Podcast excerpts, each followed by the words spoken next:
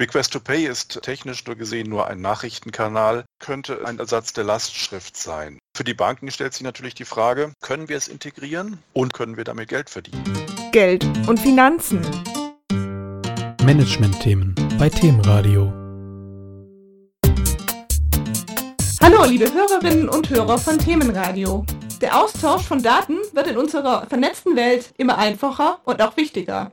Das betrifft viele Bereiche, unter anderem das Thema Bezahldaten. Denn mit Request to Pay sollen Zahlungen noch einfacher und zuverlässiger erfolgen. Am Telefon habe ich nun Henning Brandt. Er ist Head of Communication bei Computop und Experte für Themen rund um Payment. Hallo nach Bamberg.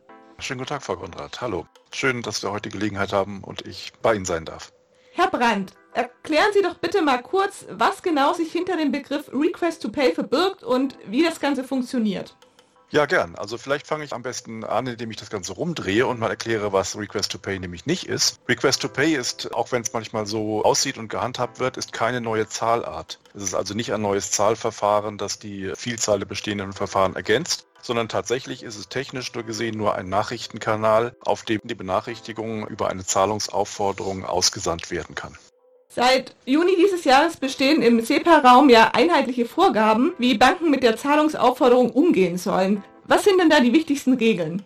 Ja, es ist im Prinzip ein erstes Papier zu der Ausgestaltung dieses Request-to-Pay-Nachrichtenverfahrens. Es geht ja letztlich darum bei Request-to-Pay, dass der Zahlungspflichtige aufgefordert wird, eine Zahlung zu erlauben. Bisher ist es so, wenn Sie eine Überweisung haben, dann stoßen Sie diese Überweisung von Ihrem Bankkonto an. Wenn Sie eine Lastschriftermächtigung erteilen, dann erlauben Sie dem Zahlungsempfänger, diese Zahlung von Ihrem Konto einzuziehen.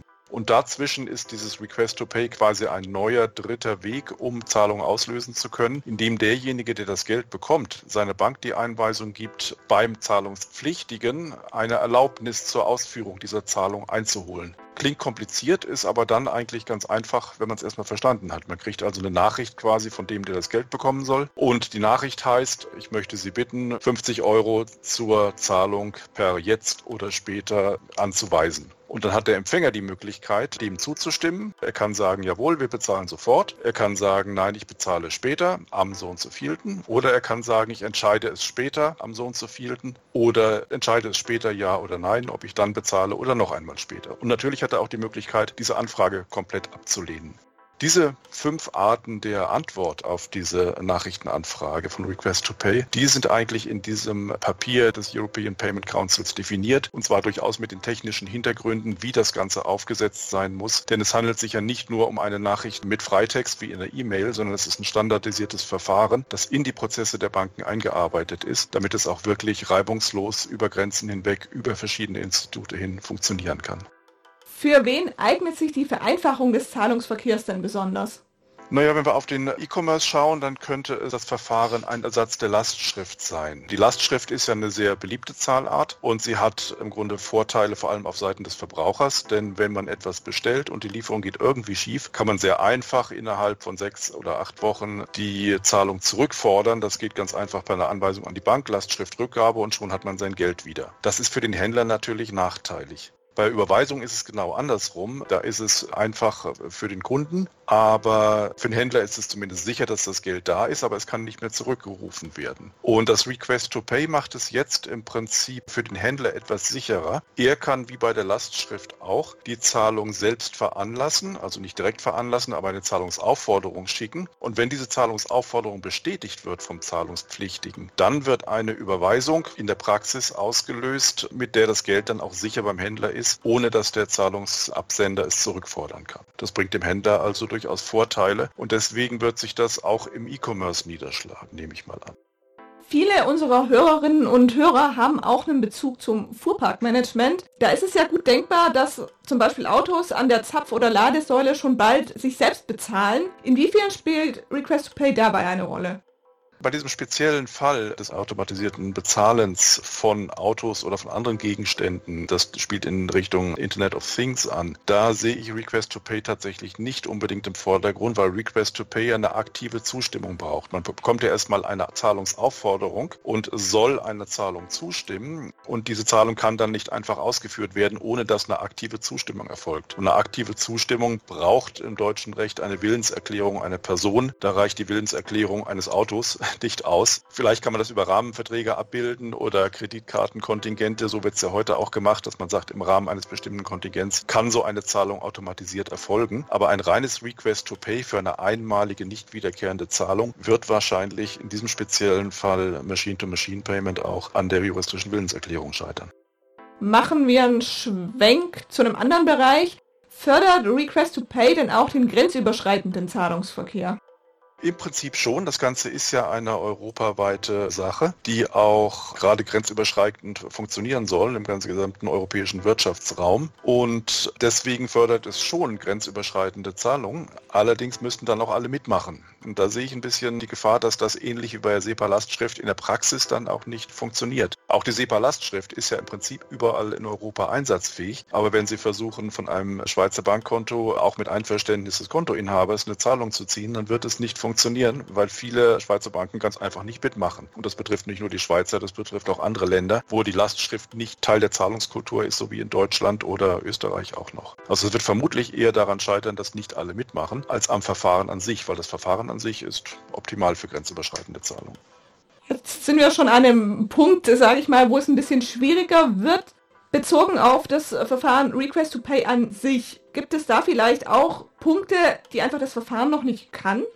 So wie im Moment der Status des Verfahrens ist, gibt es diese Punkte tatsächlich. Also das, was ich eingangs genannt habe, dass man eine Zahlungsaufforderung sendet, die dann bestätigt, verschoben oder abgelehnt wird. Das sind Dinge, die ließen sich im Prinzip einführen. Die Banken müssten halt bereit sein, tatsächlich diesen Prozess auch zu implementieren, in ihre Apps zu integrieren, weil das der beste Weg ist, um diese Nachrichten beim Kontoinhaber auszuspielen und natürlich in ihre gesamte Kontoführung und in ihre IT zu integrieren. Das ist eine relativ große Herausforderung, ist aber machbar. Was Request to Pay zum heutigen Zeitpunkt noch nicht kann, was aber durchaus schon angedacht ist und im Prinzip auf der Wunschliste steht, das sind weiterführende Prozesse, die es dann auch wirklich zu einem starken und attraktiven Zahlungsinstrument machen. Und das sind Funktionalitäten, die man heute nur von der Kreditkarte kennt. Wir haben mit einigen Kunden aus dem Bereich Hotellerie und Travel gesprochen. In dem Bereich ist ja im Prinzip die Kreditkarte das meistgenutzte Zahlungsinstrument, denn die hat die Vorteile, dass man damit Zahlungen reservieren kann. Das ist etwas, was im Moment ja bei Request to Pay noch nicht funktioniert.